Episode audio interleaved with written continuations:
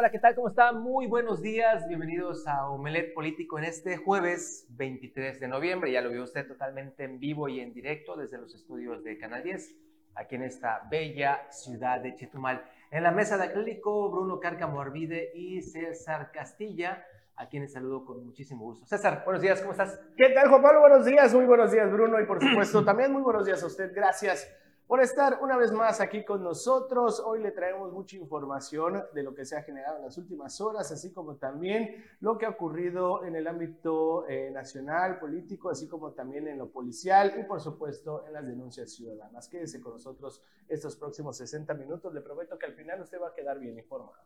Malofkin, buenos días, mi estimadísimo Bruno, ¿cómo estás? Usilkin, ¿qué tal? Muy buenos días, bienvenidos a una emisión más de Omelet Político, los mejores 60 minutos con el análisis, debate y todo alrededor de la política y la información aquí en el Estado. Y vaya que sí, tenemos temas todavía del día de ayer, fíjese, se, nos va acumulando, no, no nos alcanzan los 30 minutos para todo.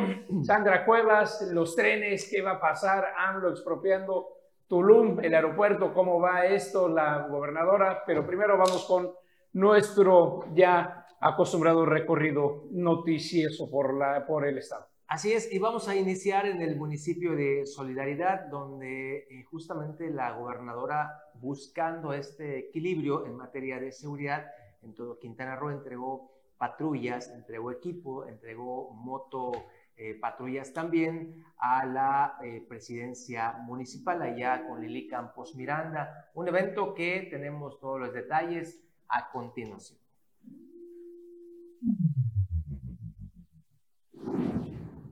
Con el propósito de fortalecer y reforzar la seguridad en el municipio de Solidaridad. La gobernadora del estado, Mara Lezama Espinosa, realizó una primera entrega de unidades policiales al gobierno local encabezado por Lili Campos Miranda. Esta iniciativa se suma al parque vehicular existente de la Secretaría de Seguridad Ciudadana compuesto por 311 unidades. Se entregaron un total de 20 unidades que incluyen 10 camiones Dodge Ram, 3 autopatrullas Nissan, 7 motopatrullas Kawasaki. Con esas unidades se diversifica y rebustecerá las capacidades operativas de las fuerzas de seguridad, además de una mayor cercanía y prontitud en la atención a las necesidades de la población. La alcaldesa Lili Campos Miranda agradeció el compromiso y el apoyo continuo del gobierno estatal y federal en la búsqueda de garantizar un entorno seguro y protegido para todos los ciudadanos.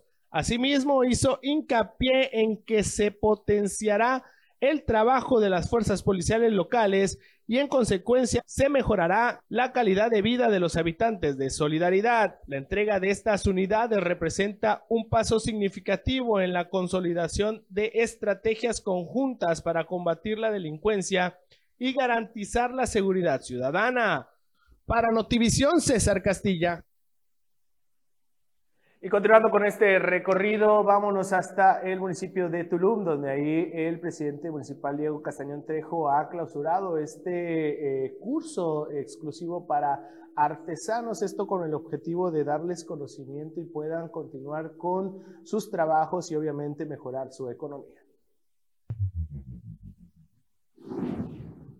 El gobierno municipal que encabeza el alcalde Diego Castañón Trejo clausuró con éxito el curso de corte y confección para artesanas de la comunidad de Xcamucuy, Chanchen 1 y Hotsonot, impulsando la autosuficiencia y el empoderamiento económico de las familias de la zona maya. Al respecto, el director de Economía, Vadí Gómez Soberano, informó que se trata de un curso con duración de 20 horas distribuidos en una semana, focalizado a 20 artesanas de las tres comunidades en cuestión, elevando y transformando el nivel de competitividad para un mercado turístico. Indicó que con estos cursos la ciudadanía generará mayor productividad y empodera su economía, garantizando mercados locales, estatales, nacionales y hasta extranjeros. El funcionario explicó que la instrucción del presidente municipal Diego Castañón se enfoca al fortalecimiento de las comunidades mayas a fin de elevar la calidad de vida de sus habitantes. Para Notivisión, César Castilla. Y también en el mundo maya, esta vez en el centro del estado, en Felipe Carrillo Puerto, se van a dar eh, descuentos para trámites administrativos a personal educativo.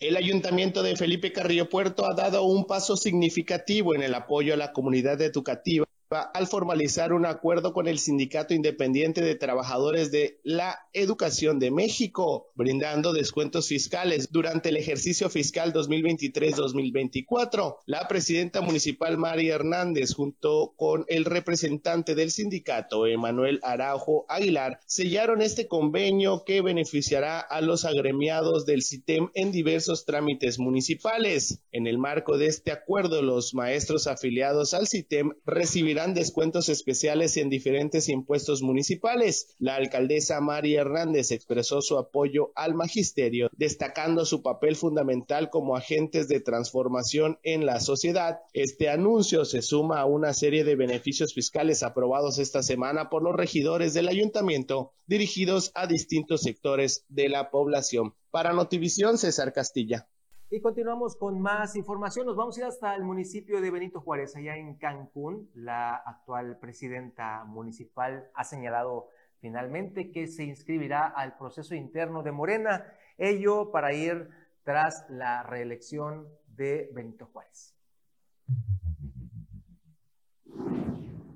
Anapati Peralta de la Peña, presidenta municipal de Benito Juárez, afirmó su intención de participar en el proceso interno de Morena. Con miras al 2024, la alcaldesa evitó adelantarse los tiempos, indicando que participará en el registro interno de su partido. Afirmó estar enfocada en su labor actual y anticipó que revelará más detalles en el momento adecuado. Al responder una pregunta expresa, compartió sus planes. No me gusta adelantarme a los tiempos, ni mucho menos si voy a participar en el registro interno de nuestro partido. Pero bueno, ya les daremos a conocer todo. Hoy estoy trabajando por Cancún y hay mucho, pero mucho que hacer y seguir dando resultados por mi municipio. Así lo señaló la presidenta Ana Patti Peralta. Además, al referirse a la participación de otros funcionarios municipales en la selección de candidatos, se espera que muchos renuncien o pidan licencia. Expresó su deseo de que la cantidad de aspirantes sea limitada para mantener la eficacia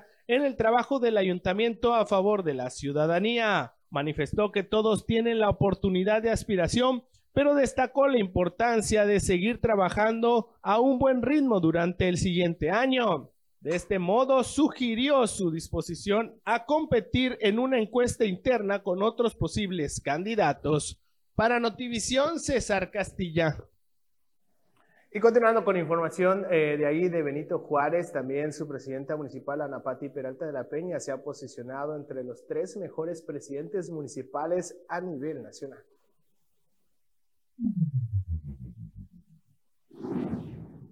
La presidenta municipal de Benito Juárez, Ana Patti Peralta de la Peña, se posicionó como la tercera mejor alcaldesa de México de acuerdo al ranking de alcaldes de CA Companies and Election, donde se externa que la cancunense cuenta con el 68% de aprobación de la ciudadanía. Con el respaldo de los Benito Juarenses, Ana Patti Peralta se destaca por sus acciones entre 60 alcaldes y alcaldesas de la República Mexicana, quedándose con el puesto general número 10, lo que resalta como la mejor presidenta municipal de Quintana Roo y la segunda mejor de toda la península de Yucatán, por detrás del presidente municipal de Mérida, Yucatán, Renan Barrera Concha. La primera autoridad de Cancún continúa trabajando a favor de los ciudadanos con la intención de ofrecerles una mejor calidad de vida y mayor bienestar a las familias completas, lo que se refleja en las diferentes encuestas realizadas. Para Notivisión, César Castilla. Y en Tulum, eh, Diego Castañón ha donado más de 35 millones para el rescate, bueno, no donado, ha destinado más de 35 millones para el rescate de espacios deportivos y además está dando diversos útiles y, y diversos materiales como uniformes para nueve ligas de deportistas municipales. 1.500 atletas tulumnenses adscritos en nueve diferentes ligas deportivas recibieron de manos del presidente municipal Diego Castañón Trejo uniformes y material deportivo como muestra de su gran compromiso por transformar el deporte en Tulum. Al ejercer la entrega de dicho material, el edil Diego Castañón enfatizó que en la administración municipal el deporte se convirtió en un rubro de alta plusvalía y la prueba fehaciente es la inversión histórica de 35 millones para el rescate de espacios deportivos que sumado a la donación de la iniciativa privada, hoy se ejerce la entrega de material deportivo para 1.500 jugadores de nueve ligas deportivas. Hoy es un día especial porque nunca se había apoyado tanto al deporte como ahora estos uniformes. Fue una persona de la iniciativa privada que los donó. un empresario, como siempre lo he dicho. Los empresarios han apoyado muchísimo en la administración y de eso se trata, de transformar cumpliendo a todos los deportistas. Lo que acabamos de hacer, invertir 35 millones de pesos para que tengan instalaciones mejores, un lugar digno, es histórico. Así finalizó el presidente municipal Diego Castañón Trejo. Para Notivisión, César Castilla. Nos vamos hasta la isla de las golondrinas, donde la propuesta, acuérdense ustedes, en el, en el Congreso de la Unión, de disminuir la jornada laboral de 48 a 40 horas a la semana, pues sigue eh, allá en suspenso. Y en Cozumel, fíjense, la CTM continúa con esta propuesta para que se haga válida en el Congreso de la Unión. Y aquí tenemos los pormenores de esta información. La delegada del CITIGA en Cozumel de la CTM, Jenny Canto, habló que sigue la propuesta de trabajo de 40 horas por semana y hay legisladores a nivel federal que están en contra. Comentó que hay otras agrupaciones que han propuesto lo contrario. Dijo que los beneficios que se busca es que los trabajadores tengan más tiempo de compartir con su familia lo cual se definirá en el Senado de la República que es sobre la semana de 40 horas, que es algo que nosotros como CTM hemos estado solicitando, que deberán de hacerse los ajustes necesarios, pues sí, es verdad que necesitarán hacerse los ajustes necesarios. Es prematuro hablar de que se pierden o no propinas cuando ni siquiera se han dado la tarea de estudiarlo, ¿no? Eh, para eso se llevaron a cabo los parlamentos abiertos en, en la Cámara de Diputados. Desafortunadamente hemos notado que que pues muchos diputados están echando para atrás, ¿no? Aunque en realidad esto es algo que ya se había ya se había tocado, es un tema que está latente, es una deuda que se le tiene a los con los trabajadores de México. Y pues sí, pues les pedimos a los trabajadores y a la ciudadanía en general que estén al pendiente de quienes integran esta comisión del trabajo en la Cámara de Diputados. El enfoque de los beneficios, Sergio, eso fue ampliamente ya discutido. Se está haciendo por la salud de los trabajadores para fomentar la convivencia eh, con sus familiares y porque sobre todo en los estudios que se realizaron eh, se ha determinado que México es uno de los es, es el país o es uno de los países que mayor horas de trabajo tiene en su jornada laboral. Para Canal 10, Jorge Q. Imágenes. Iván Maldonado. Bueno, y esta, y nada más para complementar, eh, ya eh, de hecho en el mes de diciembre, nada más tardar el 10 de diciembre, ya debe de estar, eh, bueno, ya se pudiera saber si se aprueba o no esta, esta, pues, esta iniciativa de reforma a la Ley General del Trabajo donde pues obviamente se busca eh, disminuir de 48 a 40 horas lo que es la semana laboral. ¿A qué se refiere esto? Habrían dos eh, días de descanso para los trabajadores de iniciativa privada. Estamos hablando que puede ser sábado y domingo o uno, eh, un, un, descanso entre semana de la denominada semana laboral. Lo cierto es de que es lo que se busca. Hay pues opiniones encontradas tanto de pues empresarios, incluso la, la Coparmex está a favor de que se, de que se aplique esta, esta reforma, pues aseguran que pues tendrían mayor productividad por parte de los trabajadores al momento de estar pues más descansados y tener tiempo para poder dedicarle a sus familias o a sus actividades personales, pero pues, también otra parte del sector empresarial pues asegura que Esto también necesitaría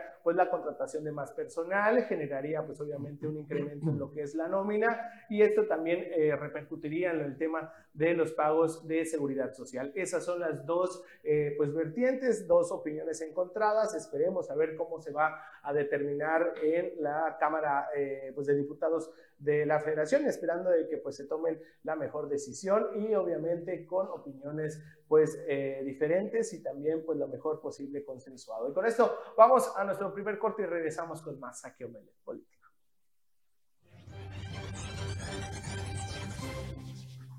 Pues ya estamos de regreso aquí en Omelet Político. Está en la mesa de acrílico mi amigo Anuar Moguel, a quien saludo con gusto. ¿Cómo estás, Anuar? Mi estimado Juan Pablo, ¿qué tal? Muy buenas tardes. Buenas tardes, César. Buenas tardes, Bruno. Buenos días, amigo. Buenos días, pero. Buenas tardes. Sabes que estoy, estoy, pensando que tengo una chamba hoy, justamente en la tarde, y ya me trae con el pendiente. Buenos días a todo el público Omelet Político. Ustedes sí, buenos días. Oigan, este, antes de continuar, queremos dar, eh, a nombre de todo este gran equipo de Canal 10, eh, nuestro más sentido pésame a la familia del exgobernador Félix González Canto. Ha posteado en sus redes sociales justamente este mensaje eh, pues muy emotivo con relación al, fallecimiento, al sentido fallecimiento de su señora madre. Y dice, pues ahí lo vemos, lo siguiente, mi adorada madre, doña Yoli, ya descansa esta noche y está al lado de Dios. Se fue tranquila, sin dolor, sin miedo y valiente como siempre fue. Se fue rodeada de amor, mi papá don Lenín, mi hermana Patti, mi hermano Chacho, sus nueras y nietos. Estuvimos a su lado acompañándola hasta su último aliento. No ha habido ni habrá jamás dolor más grande que verla partir. Le pido a Dios fuerzas para poder estar sin ella, que siempre fue y será mi inspiración y mi guía. Te amo, mamita, aquí estarás en mi corazón para, para la eternidad. Ahí el mensaje, como les decía, muy emotivo de, del gobernador Félix González Canto y nos eh, pues nos unimos a esta muy, muy lamentable pérdida que tiene Félix González Cato. Sí. Nuestro más sentido pésame.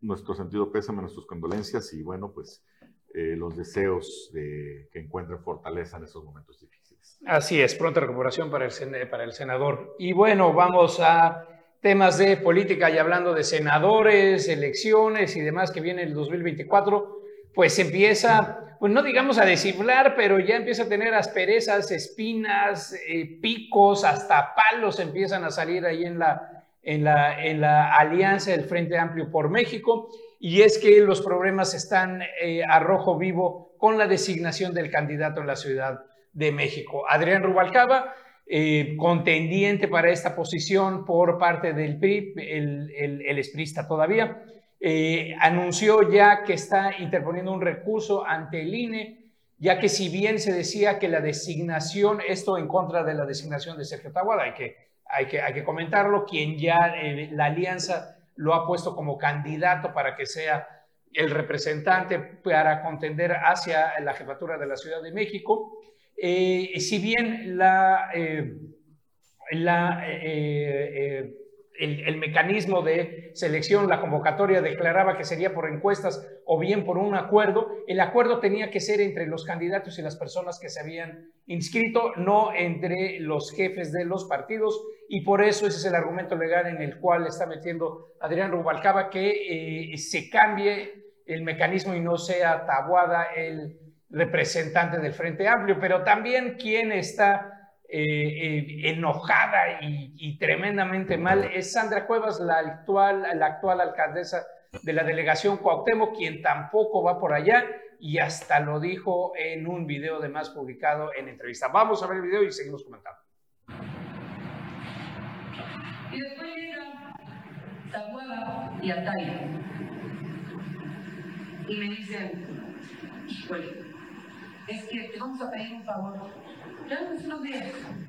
Necesitamos que te sientes a hablar con las dirigencias de la Ciudad de México y nacionales del PAN y del PRD. Porque es que no te quieren. No te quieren y pues los acuerdos no se van a poder cumplir porque ellos no te quieren. Y como no te quieren, pues no te vamos a poder subir y no te vamos a poder cumplir dije, ¿por qué no me quieren?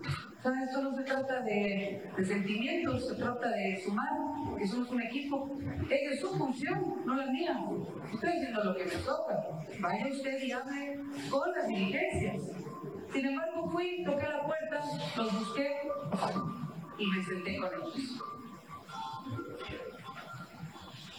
Zambrano, el presidente Zambrano, presidente nacional del PRD, próximo a desaparecer, me citó y como, como no podía faltar, siempre borracho.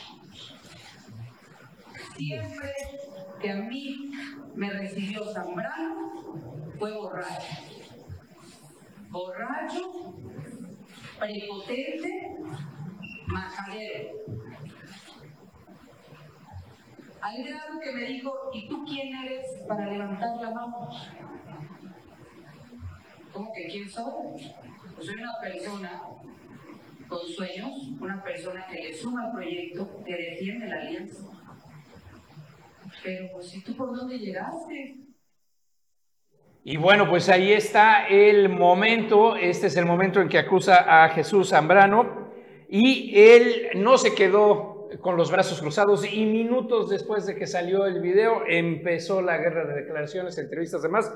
Y es precisamente Jesús Zambrano quien declaró que fue un acuerdo con ella y Ricardo Monreal que en su momento permitía obtener el triunfo y evitar que en la alcaldía Cuauhtémoc ganara Morena el motivo cómo llegó Sandra Cuevas. O sea, Ricardo Monreal traiciona a Morena, se hace a un lado, pacta con el PRI, con el PAN y eh, con Jesús Zambrano dentro del PRD para que este acobija a Sandra Cuevas sea la candidata del PRD y la alianza y evitar que Dolores Padierna ganara, Dolores Padierna, candidata de Morena, ganara la alcaldía de Cuauhtémoc.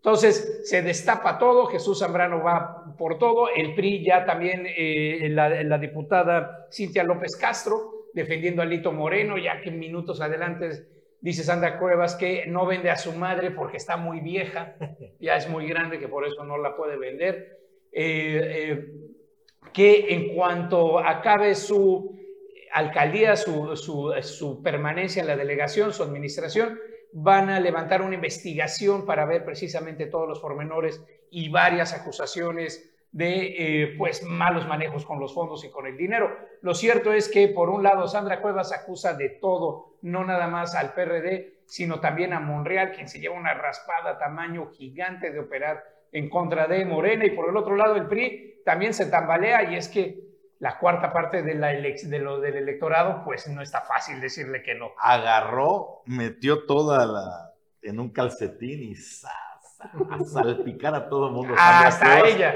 Nada más decía algunas cosas, ¿no? Lo de Monreal, yo creo que fue una sorpresa así de esas de... ¡Ah! no lo debe haber puede ser, todo el mundo lo sabía. Todo el mundo sabía de su operación eh, en esa zona a favor de, Sandra Cuevas, de su molestia con Claudia Sheinbaum, su confrontamiento en su principio, lo que motivó a que lo fueran relegando cada vez más de, la cúpula. O sea, finalmente se mantiene ahí porque pues es un político de largo colmillo retorcido, pero, pues fue uno de los cuatro pero de, que salió del, del, grupo dominante de Morena, salió justamente por este tipo de cuestiones, que no fueron, fueron un secreto a voces, ya no es un secreto a voces, ya confirmado por una de las protagonistas de esta conspiración. Exacto, ¿no? Imagínate ahora, ahora, ahora ¿qué va a hacer Morena? Podría motivar una acción de, del Comité de, Justicia. de Honor y Justicia de Morena. De, inmediato, pues a ver, no, es, no son los, los tres pilares, principios, no robar, no mentir, no engañar. No traicionar. No traicionar, bueno, pues ahí está, engañó, mintió y traicionó. Veamos, el de robar todavía no se sabe nada, no, no hay nada probado, pero los otros tres, híjole, ¿con, cuántos pecados capitales? Los de robar no hay pruebas, pero tampoco dudas. Oye, Bruno, por cierto, del Frente Amplio por México ya cambió de nombre, que es lo mismo, ¿no? Fuerza y Corazón por México. Ay, para Xochitl, el corazoncito. Exactamente. Y ahora todo mundo, ¿qué tal. ¿qué tal esta época que tienes que aprender a doblar los dedos de otra manera? Así tal? como y hasta aquí lo hemos como visto. Peña Nieto.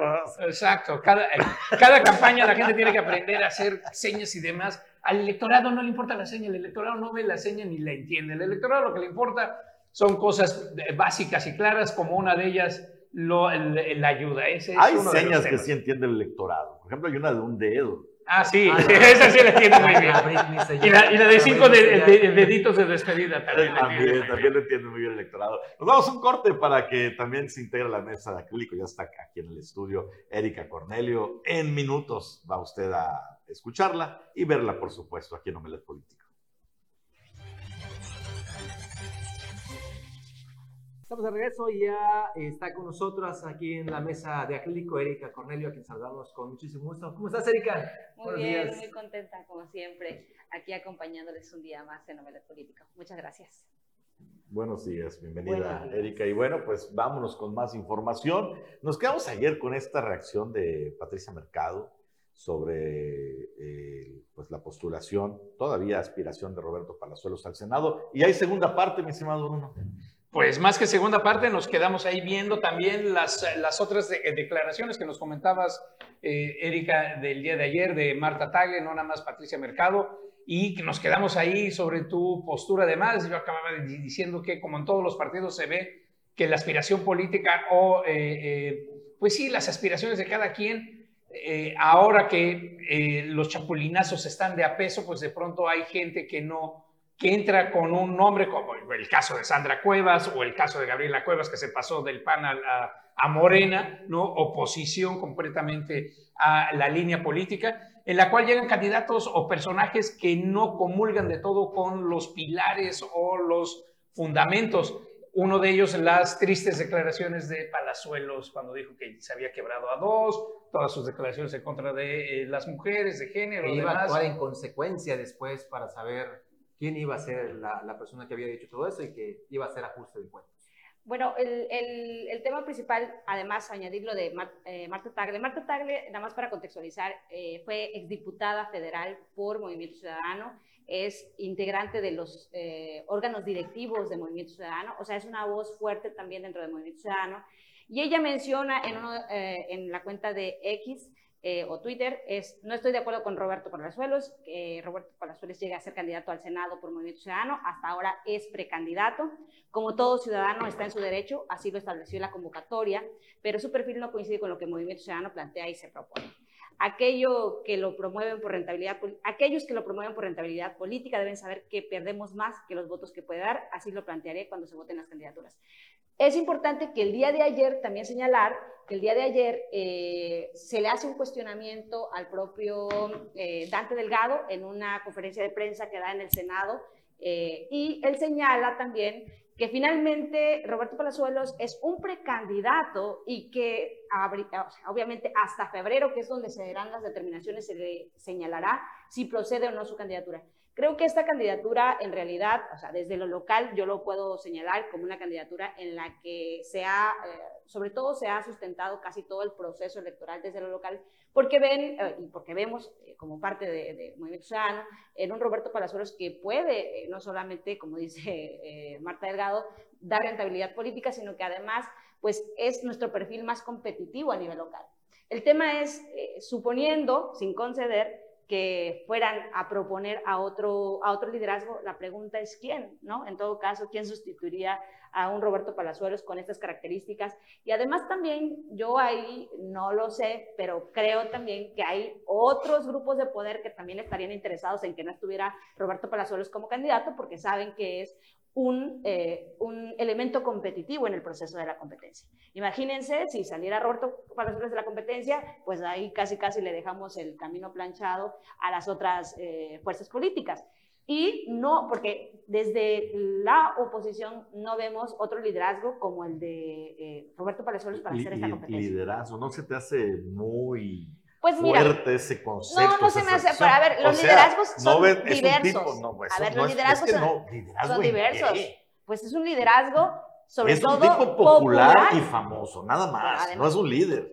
Eso no significa el liderazgo nada más, ser un líder nada más de llevar a las masas, pero él también las lleva además. Bueno, no sé, yo ver. pondría en entre comillas ese. A ver, yo, eh, yo te creo término. mucho más el, el- el otro punto de eh, qué es la mejor opción y dado, y dado el, el- lo que acaba de anunciar la, la eh, ¿cómo es ahora el corazón y qué, Juan Pablo? ¿Cómo es? Ah, ya la el alianza fuerza ya no es corazón. Corazón y fuerza. Fuerza Bueno, y corazón. fuerza y corazón. por- Lo que acaba de dar a conocer la, la- exacto, la alianza opositora que eh, para la, la fórmula para senadores en Quintana Roo va a ser PRD. primer lugar PAN y segundo lugar PRD. PAN y PRD. Este, Ah, bueno, y- eh, para y- senador, pues oye, las opciones queda descartado cualquier eh, posibilidad real de contender a quitarle un escaño de senador a Yo Morena sé. que no sea Palazuelos por Movimiento Ahí Ciudadano. está el detalle. Además, yo sé, por ejemplo, que en el caso del PAN, a la que pretenden poner es a Laura Fernández. Imagínense No, bueno.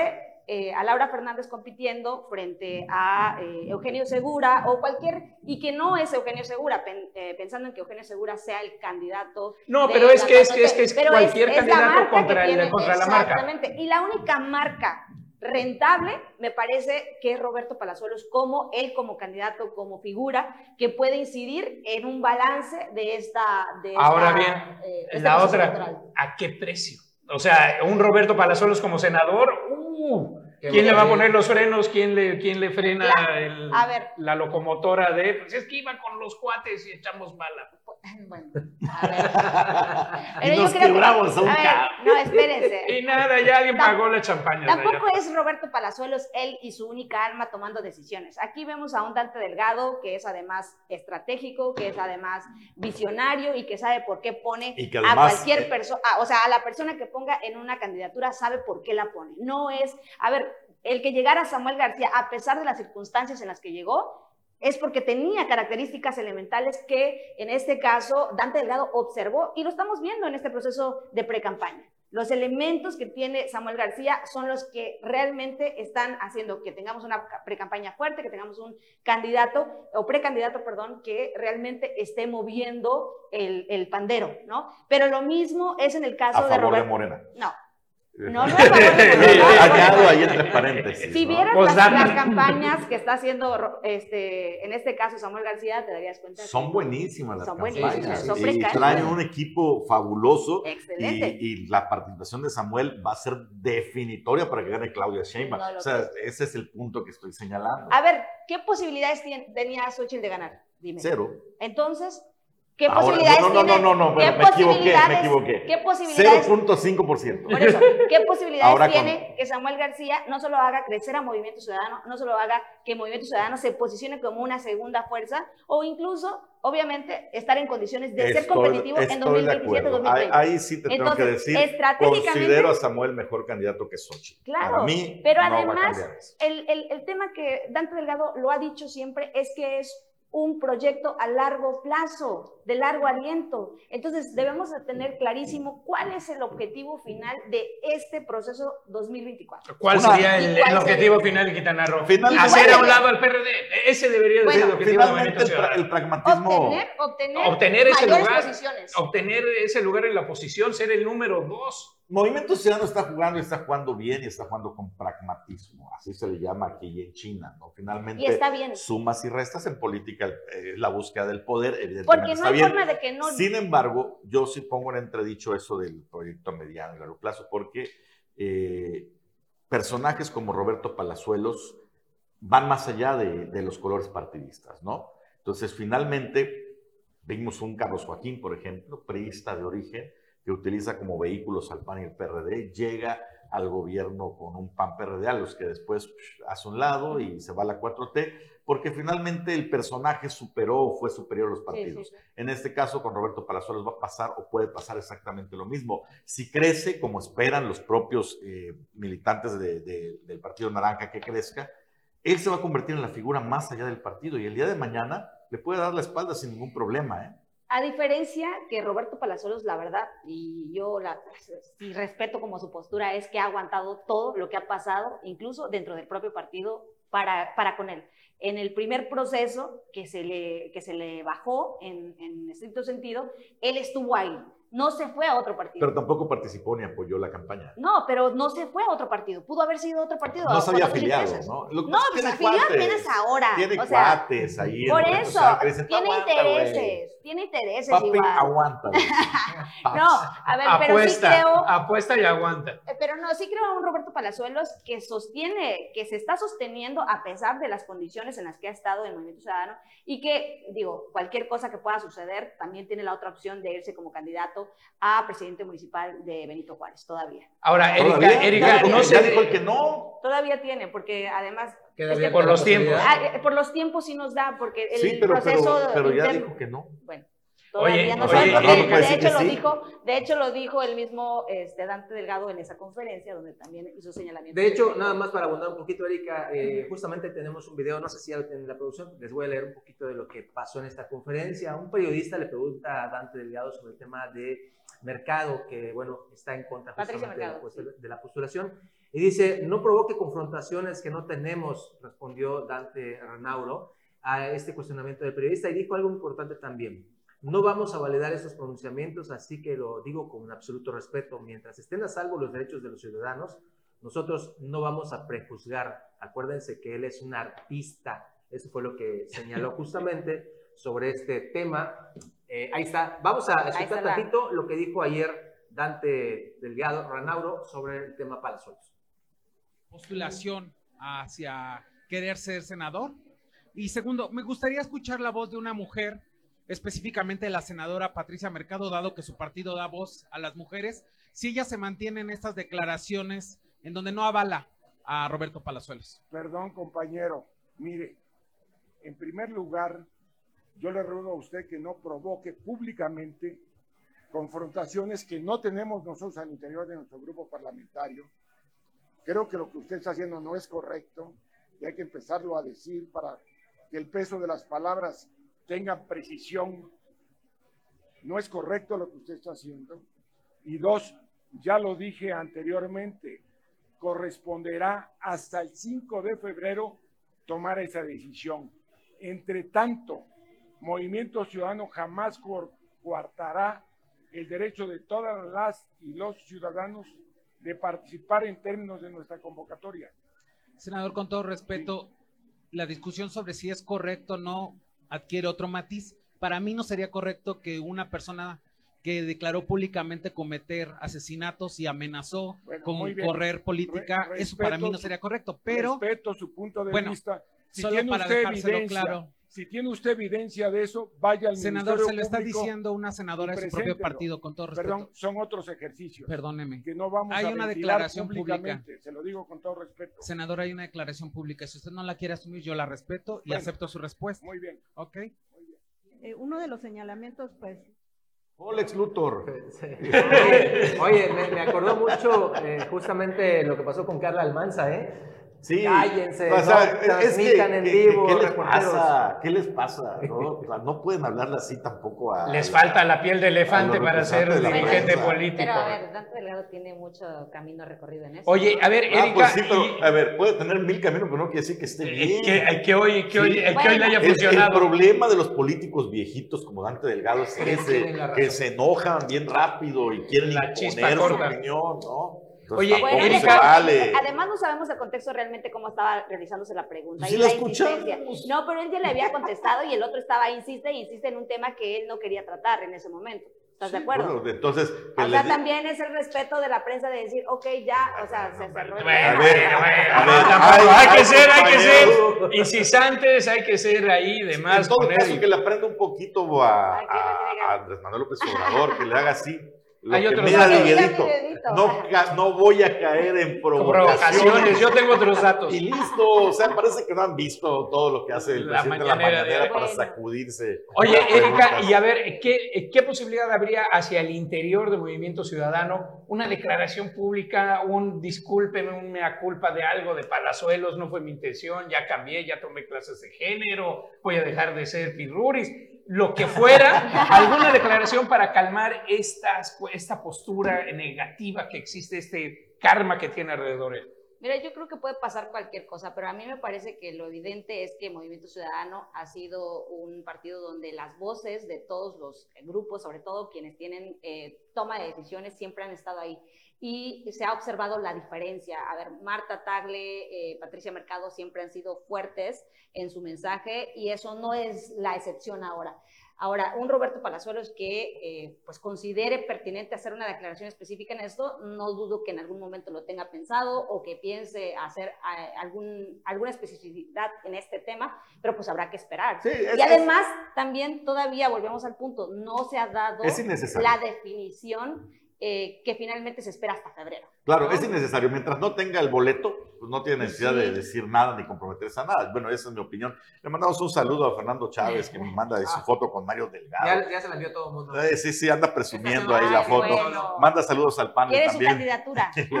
Oye, y este, antes, bueno, ahorita regresando de corte, tenemos que ver, ¿desaparece el PRI o no? Porque en la, en la fórmula que manda al INE la, la coalición, el Frente Amplio, el Fuerza y Corazón por México, senadores PAN, PRD, dos de los cuatro eh, distritos para el PRD y solo dos para el PRI. Pero ahorita. Debería desaparecer junto con el PRD y otro más. ¡Viva la libertad! Ah, no, ese es en, es en Argentina, ¿verdad? Vámonos a un corte y regresamos.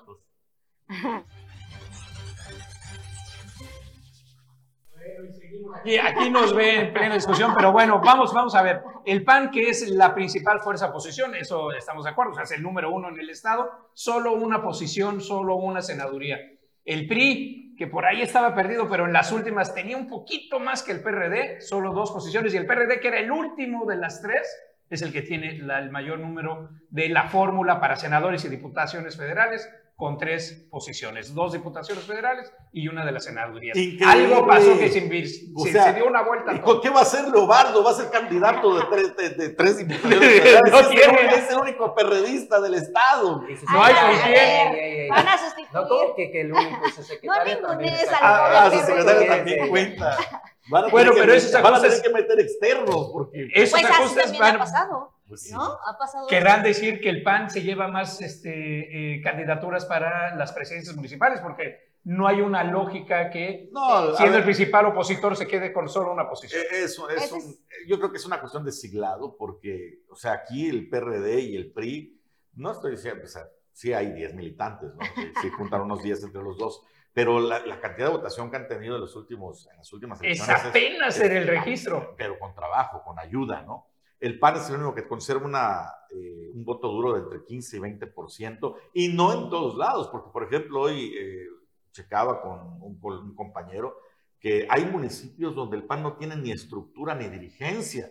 Puerto No Morelos, nada. Bacalar. Mi observador. No hay panistas, no existen. Desaparecieron cuando se fue Carlos Joaquín. Exactamente, que, que no existían antes de Carlos Joaquín. Ajá. Además. Pero, Nas- eh, y, se fortalecieron, decías, entre comillas, en el gobierno de Carlos Joaquín y luego volvieron a desaparecer. No hay. porque no son de cepa, pues, como dicen por ahí, Exactamente. no son de estructura. Ahora, yo, este tema de, de lo que eh, está pasando en Quintana Roo es lo que pasa a nivel nacional. A ver, a nivel nacional, el PAN perdió realmente en esta negociación frente al PRI. Es increíble que haya perdido la negociación desde mi punto de vista. En la mesa le ganaron todas las posiciones de diputaciones federales, bueno, no todas, pero un gran porcentaje.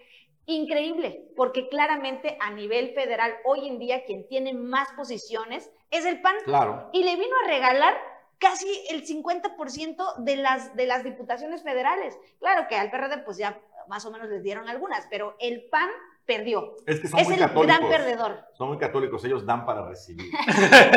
y ponen la otra mejilla. Oye, no lo creo. Yo creo que bien, eh, perdieron a Vila y entonces ya se les acabó. Pues perdieron a todos, o sea, Sí. Javier Corral. Pero también el PRI valores, perdió a Vila. todos y sin embargo... Hasta Javier Corral me hubiera gustado pero- más como candidato Pero que los, Xochitl. los dirigentes del PRI son verdaderos mañosos y mafiosos. Pues ve a Lito O Muriel. sea, que Pues saben es que sí traen la experiencia de manejarse. 70 años. Imagínate, ¿no? Sí. Eh, de hecho, deberían tener más. Si somos lógicos, el- ¿Cuánto la, tuvieron? la 96, caída. 93, ¿no? Y, y eso es uno de los logros que le tienen que. La historia se lo va a poner a Andrés Manuel López Obrador. O sea, verdaderamente destruyó al PRI. No, ¿Lo desapareció? Lo desapareció, lo Ahí no se transformó. No hay manera de entender. Bueno, sí se transformó porque muchos de los priistas están en, en Morena. Sí, claro, Sí, pero, claro que claro, se pero al transformó. PRI como institución, Pero como partido, institución, como- no puedes entender que un Sí, partido con acuerdo. 80 años en el poder y con lo que logró Todos los sectores de la sociedad o sea, el PAN no lo hizo, Sí, al contrario, el PAN lo el PAN no resucitó. lo. Vicente Fox tuvo la oportunidad de destruir o de, de Y no. pisotear al PRI y no, resurgió, Calderón se, le dio se todo. fortaleció. Andrés Manuel López Obrador lo acabó. Porque igual en esos momentos, o sea, todavía el PRI tenía muchas gubernaturas. En este, cuando entra, cuando entra Andrés Manuel, eh, le quita un gran porcentaje de gubernaturas y ya en su intermedia le quita Por eso, todo el por eso, pero fue mérito ¿No? exclusivo de Andrés Manuel López Obrador. O sea, él fue el que remolcó las candidaturas, los, los arrebatos, y bueno, ya vemos ahí la nueva realidad de este cóctel político que es Morena, porque ahí están panistas, priistas, de todo. Principalmente priistas. Ahora, ¿sabes qué va a ser? De todo. Yo veo de Ah, todos yo- allá. yo arriba. veo más priistas. ¿Sabes qué va a ser un, un termómetro interesante para eh, eh, la próxima administración, para Sheinbaum y para el proceso electoral post-2024?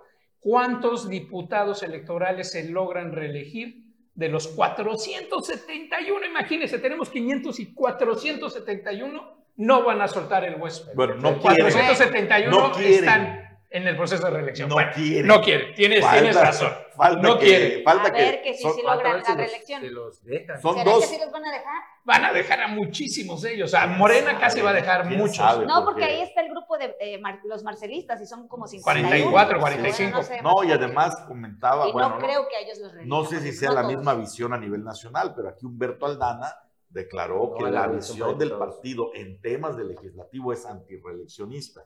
Hizo la diferencia porque como la mayoría de los alcaldes van a buscar la reelección, Sí. dijo, no, en las presidencias municipales sí estamos de acuerdo en la reelección porque tres años es muy poco tiempo para un proyecto de gobierno, pero en las diputaciones, en los legislativos, no. Nuestro movimiento, dijo, es antirreeleccionista en ese sentido porque consideramos que se deben dejar esos espacios para la, la- Pues las es que es la piedra, la piedra que saltas para el, para el próximo posicionamiento. Para la Exactamente. Entonces, municipal, si esa visión es nacional, pues estaríamos viendo un dique para los que aspiren a reelegir. Más de la mitad, 200 Pero además de está de el segundo filtro. Si, si el filtro del partido te permite ir por la reelección, falta el filtro del ciudadano. No, y el filtro de Sheinbaum.